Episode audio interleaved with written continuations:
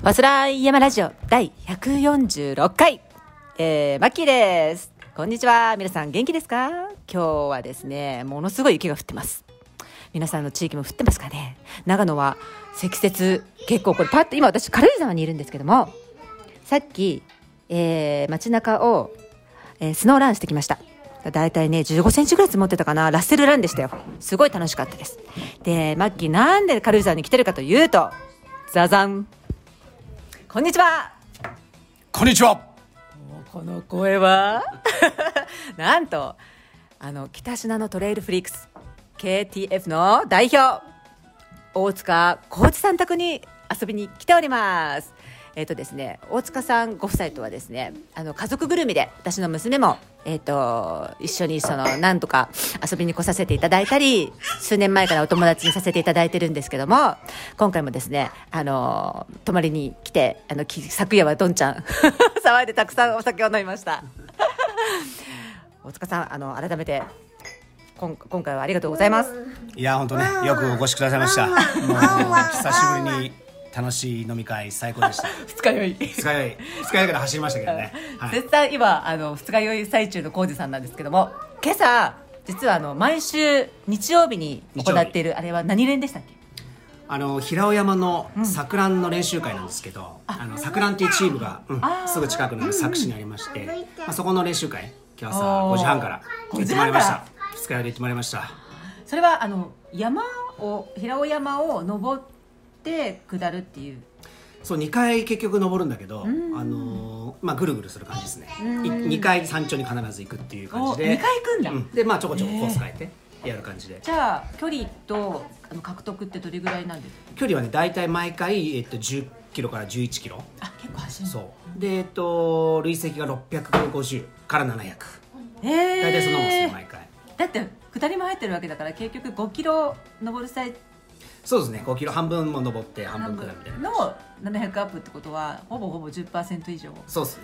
ええまあそんなですね。二日酔い状態でも きつい練習をこなしてるっていう真っ暗なね。まだそう5時半スタートなんで今日私も実は一緒にねあの初めてその桜のあの平尾山連っていうのに参加したくてですね起きたんですけどなんとうちの娘めいちゃんも一緒に起きてしまって「ママ行かないで」って泣かれてちょっと行けなかったっていうね。なのでさっきあの どうしても走りたかったからスノーランをしてまいりました。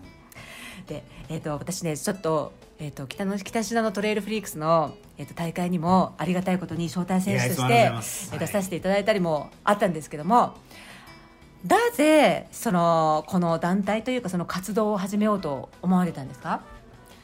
まあ、そうですね。自分も昔は、えっと、大会出たことなかった時が、まあ、10年前ぐらいあったんですけど、まあ、その時にあの実際やっぱ出てみてこんな楽しいことあるんだっていうのを気づいて多分それが2010年か11年ぐらいに出たあの戸隠のあのフィールズさんがやってる戸隠の大会あって、ねあ10年前だ。10年前ぐらい、うんそれに出てあめっちゃ楽しいなと思って。ええでこんなことちょっと自分も仕事にできたら最高だなっていうのを思い出して。その時はじゃあ、どういうかえっと別の？全然全く違うお仕事っていうか。いやその時はねあのー長野市にこうビル一棟借りをしてフィットネスクラブみたいな感じで、あそうアウトドア、うんうんうんうんうん。アウトドア専門のフィットネスクラブみたいな感じでやってて長野市？会員制長野市で。へー。で会員制で、えー、と月謝払えばアウトドア何でもできますと、プロをつけてみんなできますよってなったんだけど、もう全然それ採算合わなくて。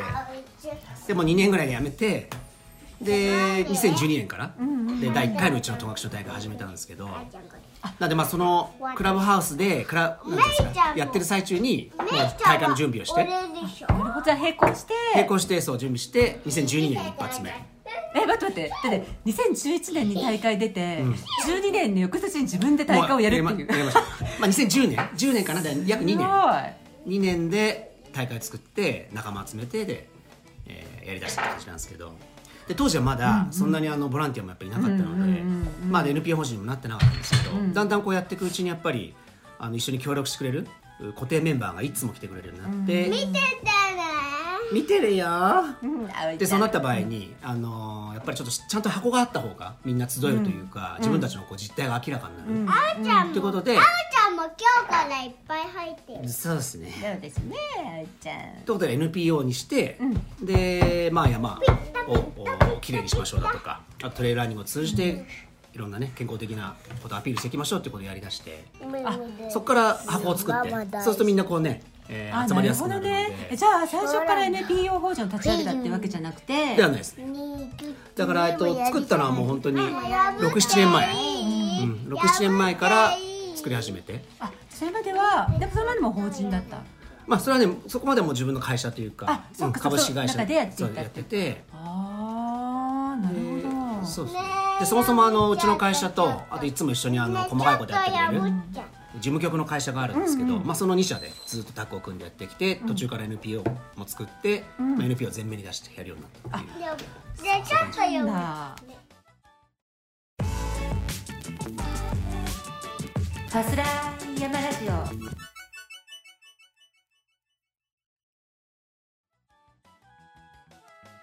もうねあれなんですよ。KTF の大会に参加された方はご存知だと思うんですけど KTF クオリティっていうぐらいボランティアさんの結束だったりね。あのまあそれは大大塚さんのあのご人徳だと思うんですけどもすごいんですよクオリティが。皆さん優しいしあこの人この人たちはやらされてるんじゃないなっていう。すごい好きでね。自分たちが自主的にやってるんだなっていうのをすごく感じるんですよね。やっぱ選手目線なんですけど私もあのなんだろう。まあいろんなことを思う人もいるかもしれないですけどもうね私ボランティアさんすごい見ちゃうんですよね、そうなんかえすごい楽しそうにやってるなーってあの思うのが KTF がやっぱりすごい。どのどの大会出ても感動しますよね。うん。でこの間私一番近々だとあの志賀高原エクストリームトレイルレース、あのスカイランニングのシリーズ戦の大最終戦なんですけどね、それ出た時にもねもうものすごい感動したのね。だからさやっぱり KTF の大会いいなってね思ってね。だからねそれをねやっぱりひ私やっぱり自分も会社経営してるんであのなんだろうハード面とか手続き税務署なんかも役所とかっていうのは、まあ、どんな人がやってもできることだけども人を集めたりとか、人をそのつなぎ止めておくってだから変な言い方だけど、うん、その人たちの心をキャッチするってものすごい難しいからそのね秘訣をすごい聞きたいんですよ 今日秘訣というかやっぱりまあ大塚さんのねこの感じそのなんなんていうのかなものすごい誠実なところが大きいと思うんですけどなんかあるんですかねそのボランティアさんだってみんなタイプが違うし性格も皆さん違うと思うし。そうっす。まあだから、そのボランティア業務っていうのをただ仕事として捉えるんじゃなくて、それも一つのもう完全なるアクティビティ、うん。あのボランティアをすることがもうアクティビティっていう意味で、それ北市なのに来るっていうようなイメージを皆さんに持ってもらうようには努力してて、まあ、そのためにはだからあの全うちは今14大会全部あるんですけど、まあ、これからやるのも含め、まあ、何大会以上出れば、えー宿泊代はタダだとかあーあボランティアでそう。あ。交通費もいくらだし全部ルールが決まってるんですよね。そうなんそです。う。極力皆さん負担にならないように、えーとまあ、大体うち土曜日開催なんで、うんうん。土曜日やってもらったらもう日曜日はせっかくね長野来たら長野で遊んで帰ってもらうみたいな、うん。まあ、そういう流れができやすいようにできるだけやってる。ねえーボボランティアさんって全国どれどうなんですか？遠い方と遠い方だと結構遠くから。まあでもあんまりねあの、沖縄北海道とかはないですけど、まあ、大体多いのは東海エリア名古屋とか愛知。へもう大会によっては半分以上愛知県の人とか、ー本当に、うんそういう人東海の人も多くて。そうなんだ。まあね若干ねあの地方地方道で来れば近いっていうのもあるんですけど、ねでも東京もねまあそうですね。ん。同じ。まあちょっとちょっとうん結構ね長野の地元というよりは東海エリアの人とか、まあ、あと当然東京の人とか県外の人も意外に。それってやっぱり遊ぶ要素もちゃんと踏まえてみんな来るんで、あなるほどね。いう感じ。さっきおっしゃったあのアクティブそれも全部アクティビティだって。楽しんでもらうっていう、うん。あだからすごいみんな楽しそうなんだ。そうですね。あんまりあのうちあれやれこれやれっていうのを細かく指示出さないというかあそうなの？ん。まあ、責任を負わせることは絶対ないですけど、うん。やっぱ自分で考えて、ん。えーやってもらえれば、うんまあ、大丈夫ですよみたいな感じでやるんでみんなこうちょっとビビっちゃうっていうのもあんまりないし、まあ、極力なんですかやっぱ楽しんでもらうためには自分で考えて、うん。自分で雰囲気作ってくださいねっていうような感じで伝えてるんで、それねすごい感じる、うん。っていうのはなんだろうあのねいろいろ質問するじゃないですか。これあ何ですか？ってずっとスタッフさんっていう感じでこっち選手として。そうすると、あの情報が共有できてない。わからないはいはいわからない、でいうこともまちまちだったり、何を信じていいかっていう。だそういうのって統一性が取れるっていうのはやれこれだからなんとかっていうんじゃなくて自分で考えてこれこうだったら聞かれるかもしれないからこういうの知っておきたいなっていうふうにじその自分で考えて自主性、それがあるんだと思う、KTF のボランティアさんには。すごい感じるもん。やっぱ自分で考えるって一番楽しいじゃないですか、ん。ね。あの自分でやってる感もあるし、できるだけそういう感じでやってもらうっていうのもあるし、あとあのやっぱうちの大会みんな短いから、もう日をまたがない設定になってるんで、もう業業務の時間も短い、うん。なんであまりやっぱりこうストレスにならないんで。あ確かにね。それもすごい重要で、まあ、これが100マイルやっちゃったりするとやっぱり一人がもうオーバーナイトで。確かに確かに、うん、働かなきゃいけないところになっちゃうんで、そうなんです。あのですね、ご存知ない方は、えっ、と、あの KTF トレイル、北品のトレイルフリークスさんのあのホームページ見てみてください。その14大会もあるんですけども、大体ね、えっ、と、ショートからミドル。えっ、と、大体もう、短いのだとキッズもあるから、まあでもね、大体20キロぐらいから20長くてもまあさっき言ったエクストリーム、えーシガコンエクストリーム54キロ。14キロ。うん。うん。大体そのレンジなんで、もうもうミドルレンジよりちょっと下ぐらいですかね。で一日一日で終わる。一日で終わる。よって。ってことはですね、あのまあ北品トレイルフリークスさんの大会はあのキッズのレースもものすごい多いんですよね。っていうのはえっとね短くて土曜日開催ね。土曜日開催で短くて1日で終わる子供の大会もあるっていうことは家族丸ごと楽しめるんですよ。でまあやっぱり子供一緒にいると日またいで次もお父さん帰ってくるのお母さん帰ってくるのってやっぱり負担なんですよね。私も娘がいるんで分かるんですけどやっぱりねありがたいんですよファミリーには。でなおかつ全然つまんなくないの。結構エクストリームで 激しいコースだったりギュッて詰まってる感じで。でもう仲間もね結構あの招待選手で有名な選手いっぱい来るんであの身近にそういう選手の走りも見れるしすごい楽しいですよね。で何かっていうとあの名物看板名物看板あれねあのネタネタをちょっと更新していかなきゃいけないですけど。まあ苦しいポイントには必ずねあの僕とかあの他のプロデューサーからのメッセージがね。立ってますんでね、そう、はい。あの苦しいこっからうわーすごいモンスターヒルが来るっていう時はあの言いたいことは分かっているとかね。そうそうそうはいそこそうそれは気のあなんだっけそれは気の辛いのは気のせいだとか、まあ、エガちゃんがいたりとか,、なんかすごい面白い看板がねところどころに立ってるんでねあのね和むんですよきつくても。みんなみんなね写真撮ってるもんね。そうそうそ嬉しいもんね。それ上がるのがアップされるの一番嬉しいですね。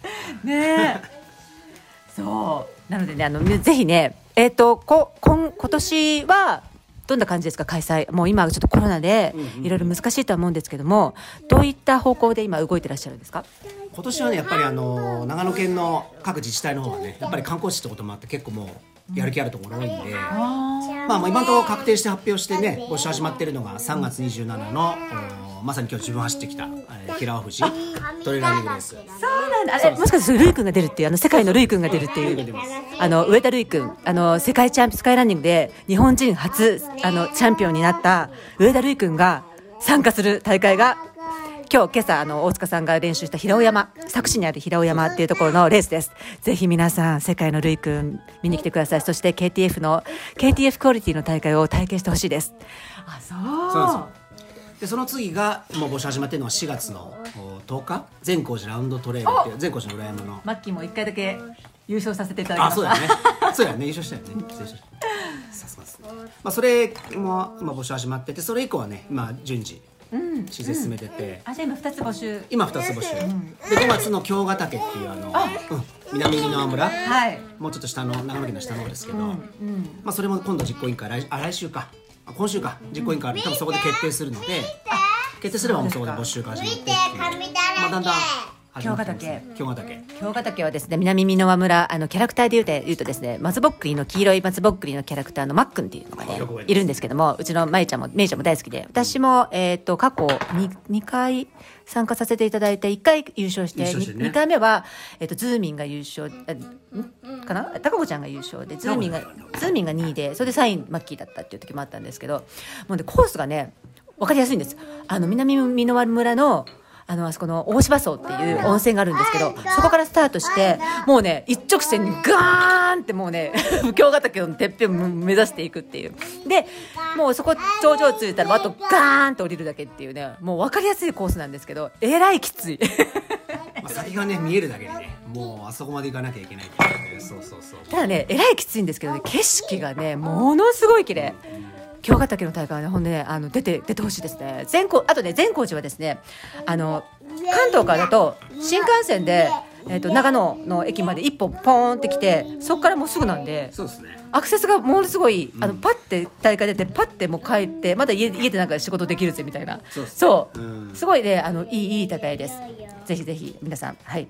あじゃあその2つでうん。行ヶ崎が今度実行委員があって、そうですねでその後が、えっと、6月入ると、お戸隠マウンテントレイルと、あと黒姫トレイルランニングですこれもね今まさにもうちょっとこういうところですねねえそっちにするんですね、はあだあーそうか。じゃあもうね年に14大会ってことは月1以上。い、今月1以上。6月が2大会。えー、と9月も2大会とかそんな感じ？まあちょっと今全部ね申請通るかどうかですけど、コロナあって、うんでも全部通ったらその私からしてね、その大会今で私この「早稲田山ラジオで」えっと、今年からイベントに参加させてもらうんですけど初めてなんですよ、もうねすごい大変っていうのが分かるからそれをね月1以上ペースでどうやってこなせるのかもうなんか慣れてらっしゃるんだと思うんですけどなんか体調も崩さずなんかみんなのテンションも下げさせずキープするのってどういうふうにやったらいいんですかねまあ自分がテンション高くい続けるしかないですね。もうね、それはね、皆さんね、ご存知だと思うんですけど、いつもヒーハーって言って、もうこの熱い男、大塚コーチのこのテンション。で、私ね、あの、泊まりに来て、プライベートでもお付き合いさせてもらってるんですけど、皆さん、あれ、そのまんまです。別に作ってるわけじゃなくて、大塚さんはいつもあんな感じです。ありがとうございます。そうですいつもねテンション高く。そう、パあとワフル。そうですね。あとあのやっぱり数多いんでやること多いんでもう完全に分業制にする？あのやっぱり自分が不得意じゃないことはあ自分が得意じゃないことは一切やらない。要はその行政に対する申請処理だとかもう僕書いてる100%間違えるんでもうそれは完全にそれ専門にやる人間がいるんですよ、まあ、それがその事務局やってる人間でもあるんですけど、うん。そうなんですよ。その人にやってもらって叫んでますけどちょっとね、えー自分はひたすら、えー山に入ってコースを作って看板を立てる。うん分業ね、分業は大事だと思う、私も。何。でもかんでもあの一人で抱えちゃうオーガナイザーは絶対パニックって終わっちゃうんで、必ずあのしかもそこにお金を発生させて、うん。お互いがこうちゃんとビジネスとして付き合えるような、こうなんていうんですか友達感覚でやろうぜじゃなくてちゃんとこうビジネスライフにちゃんと関係性を持ってしっかりやることをやるという。あちょっと待ってよですね。次女のね、すみれちゃんがね、ものすごいちょっと、ねえ、えー、パパパパなっちゃってね。えー、ごめんね。まあこんな感じですよ。あの子供さんにいるんでね。うちの娘と、えっ、と、長女の葵ちゃん3歳と、と1歳半の、えっ、と、すみれちゃん。今ね、私の娘の4歳のメイと、葵ちゃんは、ものすっごい勢いでハサミで髪を、紙吹雪みたいにちょきちょき切っておりますが。あ、やっぱりね、私もそう、絶対分業、自分が得意じゃないことを、一人でオーガナイザーが抱えると、あの、絶対にパンクしちゃう。そうそうそううん。で、それが、他の人たちのスタッフにも影響するから、でそのパートナー、その事務局だったり自分の得意じゃないところをその彼が得意ではい。補ってくれるっていう人を見つけるよ自分の右腕っていう感じに、まあ、女房とか、そういう人を見つけるのってすごい難しいと思う。んでやっぱり信用もないといけないから。そうですね、だからまあ本当今回うちはもうそれラッキーだったというか、もう10年前に出会ったそのもうそうですね。強立プランニングっていうところの人間なんですけど、まあ、彼自身も走るのでいろいろまあ分かるし、で正直ねもうあのほぼほぼ任せてます。僕自分で大会やりたいってここで決めたらもう自分でコース決めて、まあ、最初のファーストコンタクトだけやって、あとは名刺集めてきて彼に渡したら「はいよろしくやるんでよろしく」もうそれだけですね。あそれいい。それいい。まあそれだけできる右腕が今いるので。すごい。でその彼のモチベーションを下げないためにもやっぱり彼の会社にもちゃんと利益を移さなきゃいけないし、ただただその友情と、頑張ろうよじゃ絶対物事はうまくいかないんで、必ずそこにお金を発生させて、彼の全てを満たして、モチベーションをキープする。っそうですよね、そう。ていうのはね。私もあの今まさにそれを構築してる最中なんですよね、今チームファーストライを作ってる最中なんで、今その時点あの時点で来てるんですけどもやっぱりねいろいろ考えますよね。ね。ちゃんとねああだからこうだからやってよ、ん。前やってこういうふうにやってくれたからやってよは絶対通じなくってやっぱ人間だし生活もあるから、ちゃんとお金の面は最初に決めましょう、うん。で要望があるなら言ってください。こっちも言います。ですり合わせてこれでいいですねってやらないと後々トラブルになるし、うん。その人もモチベーションが上がらないからそのあんまりねあのやりたくないことをやってんだよなって感じになっちゃうと雰囲気が悪くなっちゃう。そうそうそう。そのチームの、ううん。んだからよくないなっていうふうに思って。あやっぱりね、まあ、大塚さんはですねもともとすごいビジネスマン。なのでもう考え方とかもすごい私もあーあといつも勉強になるなって思うんですけどやっぱりね何事もあ友達親しき中にも礼儀ありっていうかあのーちゃんとこれはあの踏み込んでいいところ踏み込んじゃいけないところここは決めなきゃいけないところって結構大事だと思うんですよね、プライベートでもしもちろん仕事でもあなんかちょっと今日すごいそれ僕でも本当に好きなこと。あの親しき中にも礼儀あり。そう。それは絶対そうで、うん。やっぱそれができないっていうのは、ねなかなか関係も続かないあまり人としてねそう。信用もできなくなっちゃうしそうなんですうんでまあそれができる人がいれば、まあ、あとは全然いくらでも増やせる、ただまあ、あのね月に何十個もできないんで、まあ限界はあるんですけど、うん。まあ、まだその限界まで達してないんでまだまだ増やして、え大会まだ増やしますか？うん、まだいくつかネタあるんでそれで増えたの終わったらまあねあとは一個一個の大会のクオリティ上げていくってことに注力するっていうのもあるし。でそれやるにはやっぱりね、あのーそういう右腕も必要なんですけど、大会を作る上での、えっと、地元で仕切れるトレイルランナーを見つけるのはすごい大切。すごい知りたい、うん、それそれどどうどうどういうふうにどういうふうに？それはねだからもう本当それはもう自分で探すしかないですけどね、うん。例えばそのうち県外でやってる、12月にやってる養老山脈、トレーラーニングレースなんか。うん。あそこは岐阜と三重、僕は何のゆかりもないとか、まあ奥さんの実家がそこなんでその山に惚れ込んで、ああやりたいと思って動いたんだけど、僕みたいなこんなねあの山猿が ウキウキウキウキ言って山ゴリラが。山ゴリラが申請のとこ行って「お願いします」と言っても「なん。なんだお前」ってなっちゃうんで、まあ、そうならないようにあのキーマン必ずその地元、できればトレイルランナーで、できれば市役所に勤めてて、行政関係めちゃくちゃ顔引く強いトレイルランナーまたはスカイランナー。いますね一人。そうそう。まあそれが僕たまたま出会えたその杉野さんって人だったんですけど、なるほど。でもそういう人に出会うにはやっぱり山入って走って、友達作ってってどんどん輪を広げて、えー誰か知りませんか？って、ね、地元の人たちに紹介してもらってやっと巡り会えたので、うん。まあ、そういう人を探すっていうのは、特に県外やるんだったらすごく重要、うんうん。それだしそのなんだろう一人なんかいいこう噂を聞きつけてね、あいい人いるよって。じゃあじゃあちょっとなんかお前行ってきてくれよとかね。じゃあじゃあなんかその電話でだけちょっとお願いしますって言うんじゃなくて、大塚さんの場合多分ちゃんと事故で直フェイストゥフェイスであってやっぱり山走る人だったら一緒に走ったりなんとかとかって、ちゃんと交流を深めるところをやってらっしゃるんじゃないかなって思うんですけど。まあそうですね、あのまず一緒山一緒に走ってじゃないと、まあなんかね。人その人を見定めるって言い方してですけど、まあ、一緒にどんな人なのかなっていうのに、まず一緒に走らないと分かんないっていうのも当然あるんで、まあ、走りながら、うん。うん。そういろんなこと聞いたりしてなるほどね。後日連絡ですね。あ、やっぱりねその地元のキーマンっていうのはやっぱりその人たちの地域地域の、ん。まあ、役所とかにあの申請に行くから当然なんですけど地域の人たちも知ってる人だとねその人が間に入ることによってものすごいねしあのハードルが下がるような気がしますよね。うんそうそう。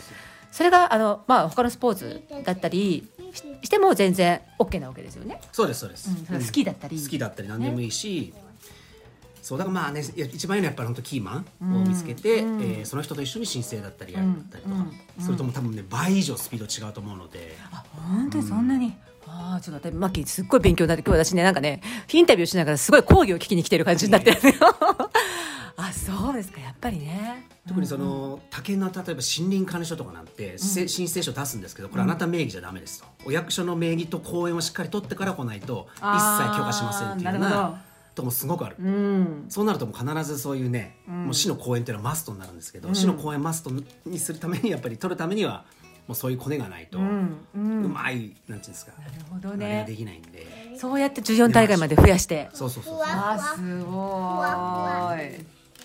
えーじゃあ今ももしそのなんかこう温めてる大会っていうかまだ実際に動いてないんだけどこの辺でやりたいなってどっか地域あるんですか？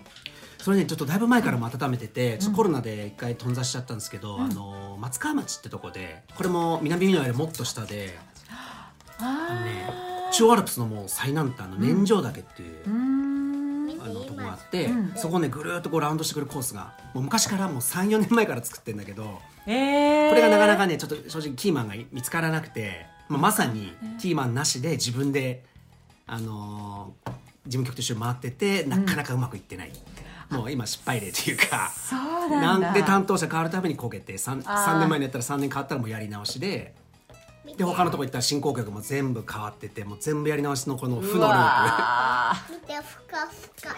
わわー。でもそれぐらい掘り込んだその年上だけ？プ年上だけ。それもうだからえっとすごい標高累積標高多分うちの中で一番あるぐらいなあの本当？2600ぐらいのトップのとこなんで年上年上だけっていうと。ころへえ2600あるの？2600も500あると思うんですけど、まあ、累積だから本当に2000ぐらいあるんですよ。累積2000ぐらいドカーンって一気に登る感じで。見てほんとで絶景を見てこうぐるっと帰ってくる？コース？何キロぐらいになるんですか？距離はねそんなないです。よ20見てふわふわ。26キロぐらい。5か6ちょっと待って26キロで2000アップするんですか？多分2000以上ですね。ちょっと細かく最近見てないけど2000以上ですね。あ皆さん相当あのね20キロで2000アップ26キロ2000アップってでしかもずっと登り続けですよ。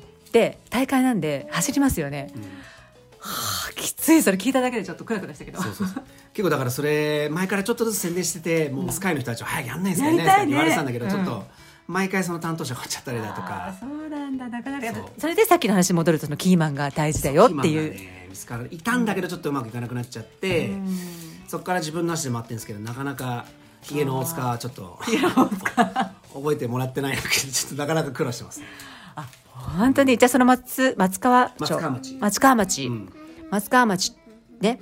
であとそのなんだろう長野以外ではい。考えてるところってあるんですか、長年が今のところないですね。あのーそう。もう冬ねあの今3つ大会？1月と2月、3月、えっ、とあ12月12か、この3か月分はもう今埋まってるんで養老山脈と、あと1月が、えっと、まだ1回もできてないんですけど犬山発想トレイルランニングレース愛知県。愛知県の、うんうんあれも今年もコロナで中止になっちゃったんで、まあ、それとあとあと三重県の海沿いでやってる大樹町シーサイドトレイル、これもすごい人気ある、めちゃくちゃいい絶景のトレイルなんですけど、この3つが今県外でやってる、要は冬長野雪降り出したらもう、あの出稼ぎに行く大会なんですけど。冬シーズンにね。そう、まあ、それができなくなっちゃって、もう3月から平尾富士作者行ってるんで、もうそこからもうずっと長野県、うん、確かに。長野はもうすごい広いのでねあのもう端から端まで全然違う地域なんじゃないかっていう文化も全然違うからすごいあれですよね。全部長野って言ってもものすごいいっぱい楽しめる、そうですよね大会ですよね、うん。大会の特色もあの全部もうそのなんだろう KT クオリティは変わらないんですけどその大会ごとに違う色で出してくれてるんですごいね楽しめるんですよね。全部全シリーズ。全シリーズ。いきますっていうランナーさん多いですもんね。いますいます、ね。あのコンプリートする方。毎年何人もいるんで。ねえ、いやそれほどですね。皆さんねぜひねぜひぜひあのーまあ初めてトレイルをやるっていう方でもあの敷居が低いあの距離が短くてあのなんだろう楽しめるっていうのもたくさんあるんでぜひあの検索してみてください。リンクも貼りますんでね。はい。ではここで一旦ですねちょっとご協賛を入れさせていただきます、えー長野県長浜町にあるスキーヤーオンリーのスキーリゾート。ブランシュ高山スキーリゾート。林さんありがとうございます。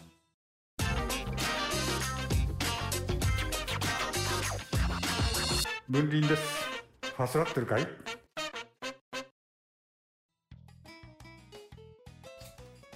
はい。ファスライ山ラジオ、まだまだ続くよ。ということで、えっ、と、こちらでももう、もう一つご協賛いただいているところを紹介したいと思います。ネパールのヒマラヤ山脈で育った、オーガニックでフェアトレードなアウトドアで楽しむコーヒー、ナマステヒマラヤさん。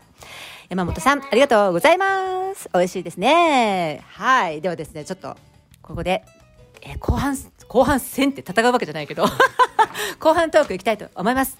あのですね、大塚さんはですね、あのーものすごいアスリートなんですよ。第一線で、あの、ご自身も選手権とか出てね、あのトップ、もう何、トップ5とかに入るぐらいの実力の持ち主なんですけど、ちょっとこれだけね、忙しくて、いろいろやることもあるし、まあね、ご家庭もね、おお子さんもいてって、いつトレーニングしてるんですか？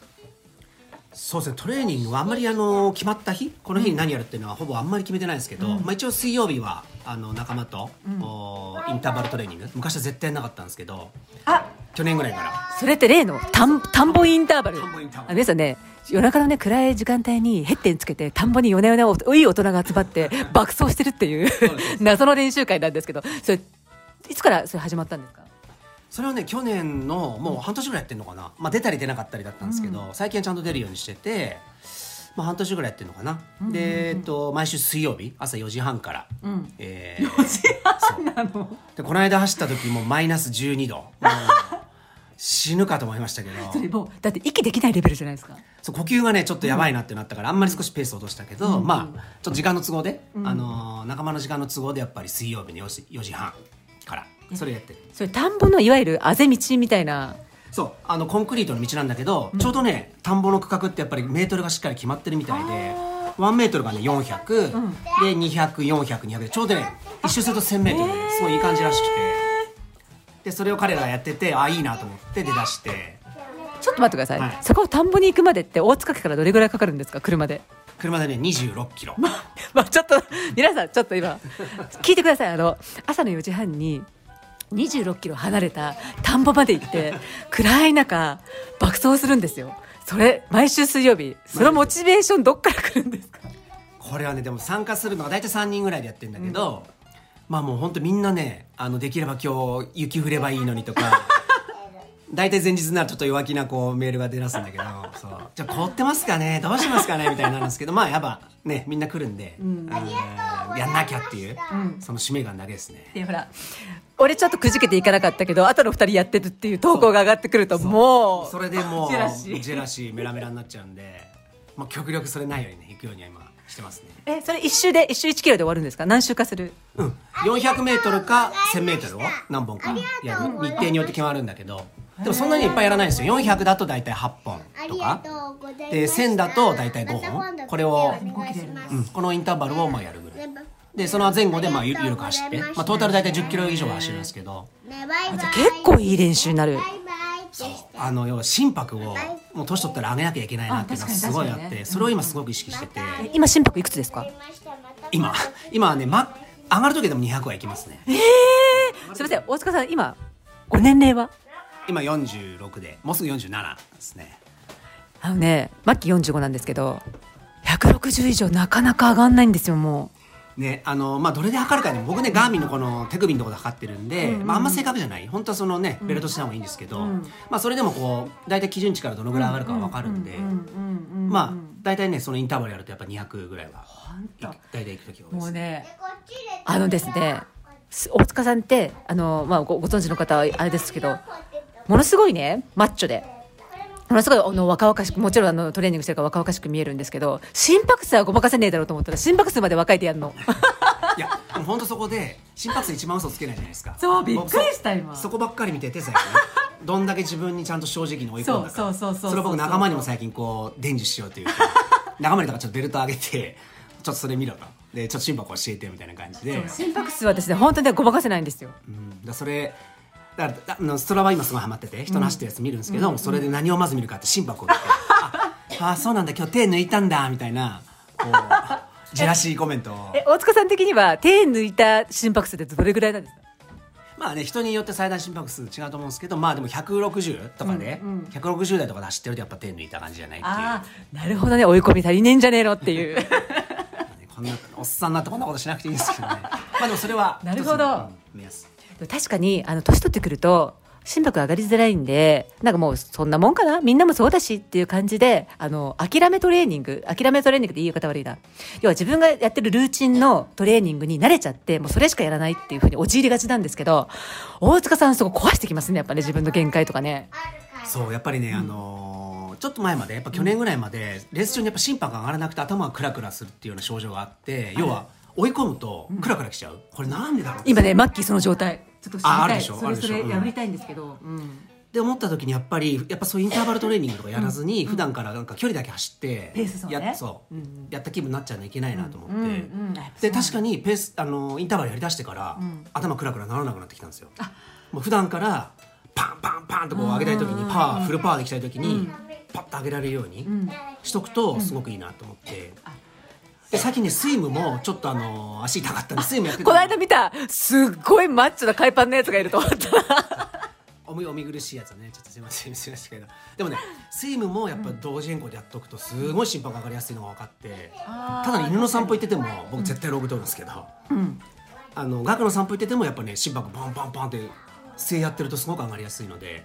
やっぱそうスイム上がりやすくなってるんだ。上がりやすくなってる。だからスイムとイインターバル。これはちょっと定期的にやんなきゃダメだなっていう確かにね。私はマッキートライアスロンやってたじゃないですか、だから水泳ってあの血液が心臓に行きやすい水平になるんで体が。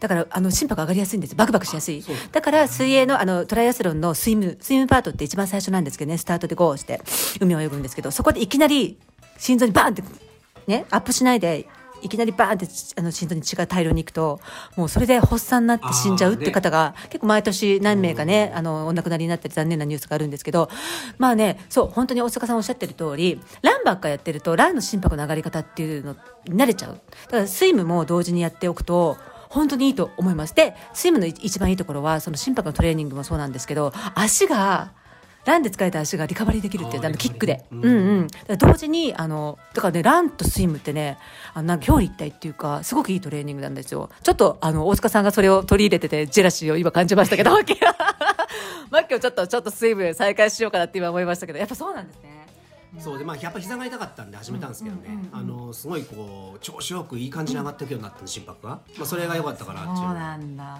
ありますね。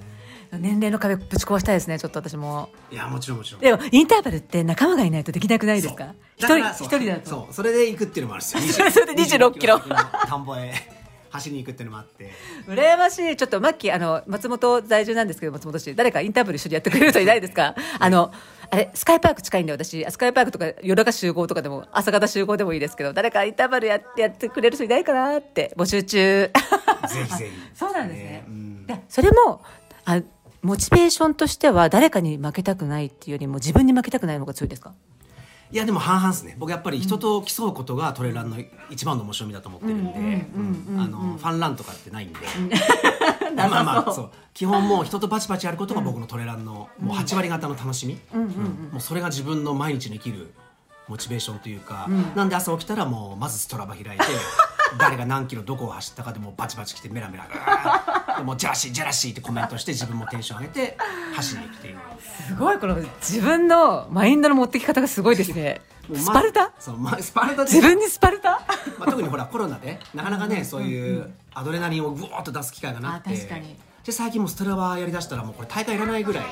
まあ主催としてはこんなこと言ったらあれですけど。でもあのあのねトップランナートップスカイランナーとかが上げてる最近のととね投稿で、まあ、コロナがあってみんなで一緒にワイワイできないっていうのももちろんあると思うんですけどストラバやってる人が多くて、そこで結構バチバチやってるでこれが面白くてハマってるっていうの。で私あんまりそういう考えが私なかったからなんかすごい不思議な感じだなと思ったんですけど今日あの初めてちょっとストラバ開いてみんなの見てたらなんかちょっとメラッと。そうそうそうそう。そのメラが大事。メラッとくる。メラッとくるのが大事、うん。そう。あそれでモチベーション上げて上げてそう。どんどんだからセグメントって言って誰が一番早く走ってますっていう記録が全部残ってるんで、同じコースの？そう。ヒデさんね同じ登山道のコースあるじゃないですか。そこを誰が一番トップでそのタイムを持ってるかっていうのがストラバで出るんですよ。その FKT って言ってねあのファーステストノーンタイムといってこう、まあ、世界中でそれ、だから世界中の人と競えるんですよ、まあコースさえねそこ行ければ。あなるほどね。なんでまあ僕は大体このエリアのセグメントは全部僕一番取ってるんで、マジで。離山も1位取ってるし例えばあのーどこだ？えっ、とあ浅間外輪山の草滑りの上りも僕1位だし。本当に、はい。それすごいね。それもそう。まあでももしかしたら誰かに越されてるかもでも勝ったから最近勝ったら多分大丈夫ご存知の方いると思いますけどあの浅間外輪浅間山のね外輪山の草滑り草滑りっていう激激なんであれはもうなんだろう壁？激坂？あれ走るんですか？まあほぼほぼ走る。最後も最後くたばっちゃいますけど。うわすごい。あと今日や、ね、練習した大会もある、あの平尾富士の、えー忍耐の小道、あれもあのあるんですよ。セグメントあってみんな挑戦して僕もそれ今1位、さ3秒差で。3秒差で。うちの仲間に3秒差で稼働して今1位ですけど。あじゃあみんなそこで工事に塗り替えられたからまたやるぜって言って走りに来るんだ。えー、面白い。で昨年はねもう最後年末、あの上田太郎山、表参道のあれ何回もやり行って何回も調子悪くて。道場破りにしに行ったね。上上田までわざわざ。わざわざ。ここから高速乗ってわざわざ。ねマジで。高速乗って で3回言ったけど3回とも失敗してなんかねたまに計測うまくいかないんですよ。あのーうん、ちゃんとなんだろうそのセグメントのところから通り過ぎて止めるかなんかねうまくやらないとたまに取れなくてなんか相性悪くて。あ本当にずっと。それだって真剣にあもう絶対あいつに勝ってやるみたいな感じで言ってんのに。幼児幼児前をね何回も倒しに行って何回もやられ。あのですね、上田の太郎山、あの、上田スカイの舞台、あの、バーティカルの舞台なんですけど、太郎山の表参道っていうのがあるんですよね。一番このメジャーなところなんですけども、走りやすい。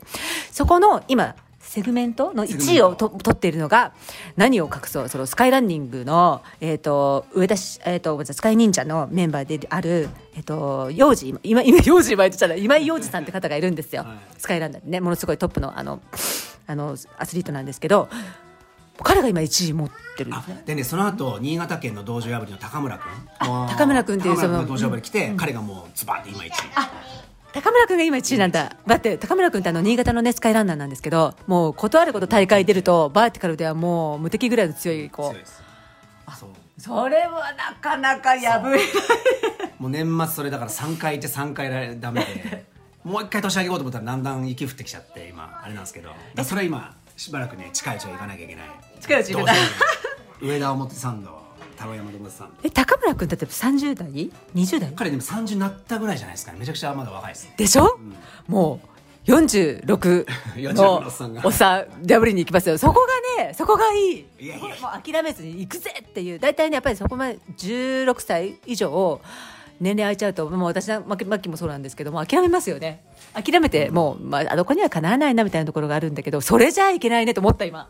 そうであんまり僕ねやっぱそそもそも長いの好きじゃないんで、あの今年の目標もなんかどっかのインタビューで言ったんですけど、あの基本的にはもうスカイランニングやっぱり、今年バーティカルだけにしようかなとも思ったんですけど上りの方が。と思ったんだけどやっぱ出るならスカイかなと思って。コンバインドも考えたけどやっぱねスカイランニングの方で、スカイの方で、うん。スカイで。出したいんでまあ日本選手権のやつはほぼほぼ出るか形え、ちょっと待ってください。スカイランニングの日本選手権シリーズだから、えっ、と、皮切りが上田スカイ？上田スカイ上田スカイから、あと何でしたっけ？えーっと最後琵琶湖で終わるでしょ？琵琶湖まで一応全部出ようかなと思って、あとね、えっとね、蔵王とかもあったし。そうそうそう、そうもある。そう、琵琶湖、えーっと上田の次どこだそうそうそうそう。私も頭に入ってたのに全部今抜けちゃったよね、あポンと。エボシ、そうそうそう。エボシ距離もエボシだし、うんうん。そうだこれこの辺で？もう本当にその、年なんだから、もういい加減ゆっくりやれよじゃなくて、もうさらに拍車をかけて。私だから大大塚さん私もスカイ出てるのであの大塚さんが走ってるのもちょくちょく。走るっていうか一緒には走れないんですけどあの大会の会場にいるのもあの見てるんですけどもうねオーラがねバチバチ。もう今俺に触れるなみたいな。そんなねあの喧嘩場じゃないけど 怪我した盛り上がっがちゃったらあの集中力がすごいもうん。うやったるぜみたいなねまあでもそうそれが一番やっぱ自分の今、生きる糧というか、朝ストロバ見てバチバチの感覚もそうだけど、もう一緒、もう一番生きるパワー。なんかそれって狩猟民族だった時の人間がそのオスの本能なのかなっていう絶対もう勝勝つぞみたいな。あなんかそういう感じを大塚さんの野生から感じるんですけど。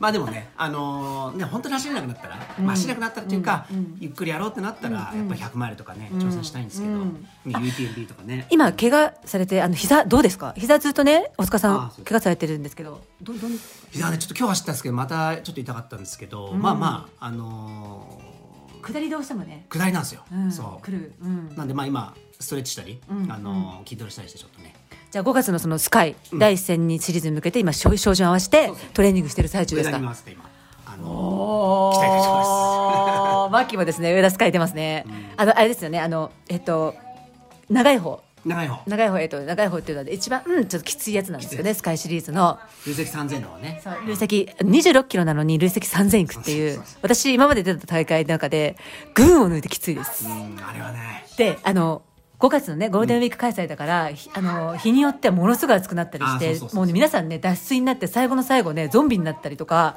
あのまあこれあんまり良くないけど救急でねお世話になったりとかっていうのも続出するぐらいの大きつい大会なんですけどあれはね、あれね、面白いのがスカイシリーズは、バイティカルはやっぱりね、速くて軽くて心拍がっていう若い子があのトップを取りがちなんですけど、スカ上田スカイだけは、あのね、結構ゴリゴリマッチョ。うんパワーないとね。あの安田さんとかあのあのうあのこうあこう大塚さんとかみたいなあのねパワーがある人。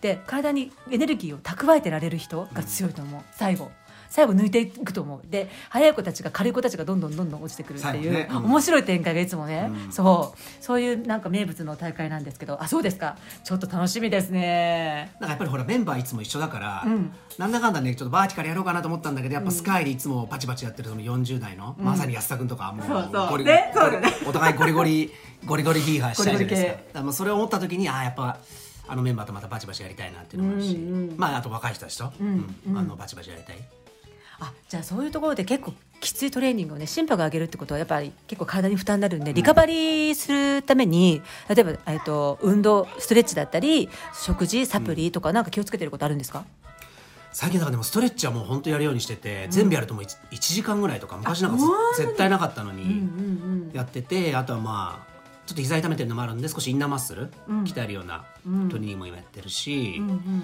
え具体具体的にはどんな感じの？あのなんつうんですかね。ちょっと絵で見せられないんであれなんですけど、うんうんうんうん。まああの大体あ筋膜リリース的な。筋膜リリース的なこともやるしあうんうん。あとも普通にみんなねやるあのなんていうんですか。こう寝そべってこう手上げて足上あげてとか。なるほど、うん。それインナーマッスル。インナーマッスル。あのー要は体の一番深部にある筋肉を意識して、えー、と表面の筋肉を使わずに結構集中力大変ですね、あれね。うんめちゃくちゃつまんないしあれなんで昔絶対やんなかったんだけどやっぱいろんなトレーナーから話聞いてもいい加減やった方がいいですよって言われて、やったらやっぱすごい次の日楽だし。へえそれもやってますかね、あとまああの極力下げてきたんですけど最近はプロテイン、あの体重たくなっちゃうんであんま下げてたんですけどあの仲間も飲んでるでクソと思って。あそれはやっぱりリカバリーで筋破壊しちゃってるからそう。それをあのやっぱり一回ねその筋肉が破壊されると流れていっちゃうんですよ。だからそれをつなぎ止めるために筋肉をもっとリカバリーさせるためにプロテインっていうのを皆さん飲む飲む飲んでると思うんですけどやっぱり重くなるんですか？いやあのまあ走った時だけだからあの追い込んだ練習をした時だけですけど、若干でもやっぱちょっと僕筋肉つきやすいんで上半身ちょっと若干ついてきたかな。皆さんあのここで驚愕の真実があの明らかになったんですけど大塚さん筋トレ一切しないんですって。あの肉体美 あの裸を見たことある人はびっくりすると思うんですから一切筋トレしてないんですよ。でナチュラルでただ走ってるだけでついてる筋肉なんですって。そうなんですよ。びっくりですよね。うん。まあ、だから走ってる時から力入ってるのかもしれない。ですねゴリゴリゴリゴリ走ってるんで。なるほどね。まあ、あとはね。あそれで筋肉がつきやすいってこと。うん、結構力入ってるんじゃないかな。あとはまああの普通に作業したり、うん。うん。あの薪作ったり、ん。まあその辺だと思うんですけどね、本当にそのパンプアップするための筋トレは一切やってないんで、ね。えじゃあそのリカバリーのホホエイプロホエイホエイのプロテイン、ホエイプロテイン。ホエイホエイプロテイン。とあとなんかなんだっけ？あとなんとかオイルとかさなんかほら飲んでませんでしたっけ？MCT 前はねちょっと飲んだんですけど今、まあちょっとお腹が お腹が良くなるでも飲んでるのはそこ置いてあるんですけどあの全ニュートリションあの天然成分のアミノ酸全全のダルマとトラっていうそのちょっと内容変わってくるんですけど、全部あの自然由来の,、うん。あの僕が好きなその虫系蜂？蜂とかあとイナゴから抽出されたので本当に？そうそう。あれすごい効く、えー、効きそう、うん。あれはもう長らく5年以上飲んでるかな。あ。れはあのトレーニング前と後で。うーん。全ニュートリションは必ず飲んでる。ここの全ニュートリションっていうのがですねこれはあれですね北品のトレイルフリークスのご協賛いただいてるやつですね。あの私見たことあるんですけどえっ、とこれがえっと、全のこのだるまの黒い方、うん。だるま柄のですね黒いパッケージがあるんですけど、これがね、えっと、トレーニング後？トレーニング後うん。アフターアフターですねアフター。でアフターの方はロイヤルゼリーとかですね。これ蜂ですね。そう蜂とか入っててこっちも、まあ、蜂の子とか。と虎の虎の方の白いパッケージの方が練習前そうですね。こっちが練習前。そうそううんうんうんうんまあ大体似たようなイナゴとか蜂の子とか本当だ。えっていうか大塚さんリアルリアル蜂の子食べてませんでしたっけ？あ食べてました食べてました蜂の子っていうかあの蚕蚕の佃煮糸取った後のでっかい幼虫みたいなやつ。そうそうそうそう。あれもね昔は本当丼飯にかけてマジで？前は普通あのちっちゃい子がた2粒か3粒食べるとも鼻血出ちゃうっていうやつなんですそれを1パックかけてやってたんですけどもう最近それはやらなくなって。それそれはななんでですか？ちょっときつすぎる。うーんなんだろうななんかねそうちょっと最近匂いがあんまりダメになっちゃって。そうなんだやっぱ匂いがあるんだね。えー、だからそういうやっぱ虫系とか。そうこれは取ってますね。あとは、ん。あのやっぱ鉄分。あのランナーって日本人ランナーって特にもう鉄分不足じゃないですか,、だから鉄分は必ず取ってます。お鉄分ですもんねあ持ってきてもらってるんですけどあのディアナチュラとかのえっと鉄葉酸だったり、ネイチャーメイドのビタミン B だったり、ビタミン B12 B12 ですね。はい。これね毎年なんか健康診断で引っかかるんですけど赤血球、うん。赤血球がなんかこうブヨブヨちょっと大きいというか質量が大きいんだって。それだけ毎年かかるんですよ。健康診断で。で何が原因かというとビタミン B12 が足りない。でそれ吸収できないのは胃が荒れてたりすると、まあ、酒飲みすぎたりするそう。とそう。そう。お酒飲む人ってビタミン B が足りないのはあの遺伝膜が荒れちゃって吸収できないからそれ私言われたことある。同じこと言われてるだそれからこれを取るようにしててだ次の来年のあの人間ドック楽しみですけどね。これでどんだけ改善されたか。なるほどね、ここで大塚さんでもものすごい健康にも気を使ってトレーニングもしてるんですけど大酒飲み、うん。結構飲みますね。毎日毎日ですか？毎日飲んでますね。毎日何を？でもねワインとビールしか飲めないんで、ん。まあそれだけひたすら飲む感じですけど。あそうか、いつもそうだよね。ワインかビールだよね。飲んでるか。ら昨日もね。そう。あ量はどれぐらい飲むの？量はねえっと缶350の缶一つと、うん。あと白ワインなみなみ2杯赤ワイン2杯なみなみ2杯が全部でワイン4杯ぐらいですね。じゃあグラスなみなみ今グラスに大塚家で今ワイングラスに目がいっちゃいましたけどあれだ結構大きいなみなみ2杯って結構ある。そうまあまあまあまあ。そうまあまあね。だちょっとね休館日作ったり、うん。あのーしなきゃいけないなと思います。そうだレース前どうしてるんですか？あレース前ね最近3日ぐらいはなんとか飲まないようになんとかしてます。まあでもねあのーやっぱここからお酒少し控えていかないと、うん。あのーパーマさんがないんでね。確かにあのコーヒーもお好きでいらっしゃるからカフェインカフェもね。カフェもずっと取ってる。ね結構濃いめのね、こういうのもう一日中水代わりに飲むんでコーヒー。あ水飲まないですよ。お茶も飲まない。ものすごい親近感。私もねカフェインとアルコールでできてるので ものすごい親近感ですね。なんかトップランナーでそういう人がいるとちょっと嬉しい。ねあんまいけないですよね。本当はね、あんまりいいとは。本当のさ世界選手権とか行く若い子を目指してるガチガチの子たちって炭酸水も飲まないしあそうですよカフェインアルコールなんて持ってるのか、うん。もう炭酸水も飲まないしあと食べ物もすごい気を使ってる子多いけどなんかやっぱさあ結構飲んじゃうんですよねっていう子も中にはいて そういう子でもすごい親近感。そうそうそうそっち系ですねまさに、うん。パ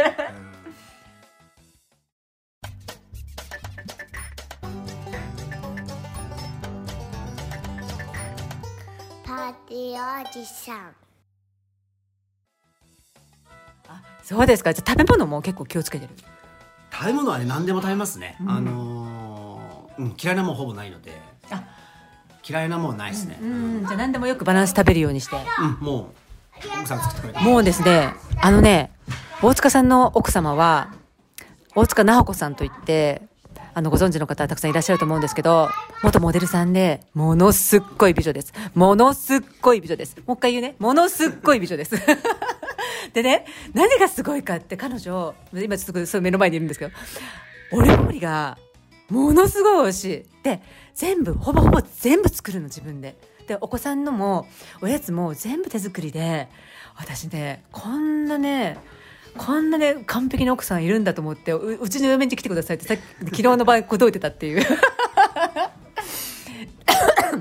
もうその奥様のご飯をね、食べてたら、もうそりゃ健康になりますわね。そうですね。もう本当好き嫌いなく何でも。作ってくれるんで食べてます。はい。さっきなんかすごいねびっくりする名言が出たんですけど大塚浩二さんから「パンは空気だね」パンパン空気。食べた気しない。パンは食べたりしないですね。たまにだからうちねご飯とパンと繰り返し、あとパンケーキとかこう回ってくるんですけど、うん。ローテーション、まあパンはもう本当に食べた気しないというか。やっぱり白飯系。白飯系白飯丼。丼。お大体朝3合炊いて全部ん。4人家族で食べちゃう、え大塚さん朝どれぐらい食べましたっけ？私今日見てなかったけど。今日ねちょっと控えめてるあのー二日酔い？で控えてですけど。ですけどまあ大体あの大きいお茶碗に山盛り2杯。まあ一人で2合は食べてる？本当まあに、2合以上か2合ぐらい。朝それで。朝。でランチで昼は最近あんま食べないようにしてる、うん。まあでもその辺に置いてあるバナナとかヨーグルト食べたり、うん。まあ空気であるパン食べたり で夜はやっぱお酒飲んでつまみ食べるみたいな。なるほど、でつまみもほら変なつまみとか食べないでしょ？直子さんの作ったね。あもう全部、うん、手作り系のやつなんで、ねえはい。羨ましいわ。あそうですか。じゃあもう結構その食から運動からえー、とお仕事からなんかねものすごい充実して多分ね皆さんね大塚さんってすっげえいい生活すごいいい人生なんだろうなって思ってると思うんですけどご自分でどう思いますか？いや今一番でも楽しいですね。あの年齢を追うごとにやっぱり楽しくなるし、なんだろういろいろこう自分の思い通りになってき始めてるし、んうん。まさに今一番楽しいですね人生で、うん。46歳。もういい一番いい。私の中では男性が一番輝いてる年、それでこの46歳からの後半の4年間をどう過ごしたかでこの50代の充実さが決まると思ってるんですよ男性の、だからねそれはね大塚さんものすごいウハウハって楽しいってやってる50代私は目に浮かぶんですけど。何かあの今年の目標だったりなんか自己自分の中でも仕事を抜きで、自分の大塚浩二の中の今年の目標みたいなのありますか？俺こうこうなりたいなってたいみたいそうですねやっぱりもう今一番自分のやっぱりな、うんモチベーション上げるのは本当に人とバチバチやることなんで、まあ結局レースの話になっちゃうんですけど まあとにかく人とバチバチやり続ける、うん。もう男の価値を下げないようにぼーっまあ、コロナなんでねやっぱりいろいろできにくいんですけど、うん。まあ、それができるうちできるのはやっぱレースとか、はい。ストラバでバチバチできることなんで、それでとにかくモチベーション上げ続ける、なるほど、それで自分の大塚浩二俺の人生はこうだっていう感じですね。もうひたすらうん。走り続ける、でもうねライフスタイルでね私もほら中でこのプライベートで一緒にお付き合いさせてもらっててこんなに裏表がない人？なんかなんて裏表がないっていうか全部こう統一されてる、うん、すごいなって一貫してるんですよね。ぶれない。自分の気持ちがぶれない、うん、それはってなかなかねできることじゃないと思うんで仕事から何から全部一貫してか考えを貫いてる。でそれを実現してる。マッキーはですねちょっとそれ自分にも目標にさせていただきたいと思います。ありがとうございますまあね、はいうん頑張りましょうお互いね行きましょうはいじゃあ今年もあのよろしくお願いします。はい。大塚浩平さんでした。ありがとうございました。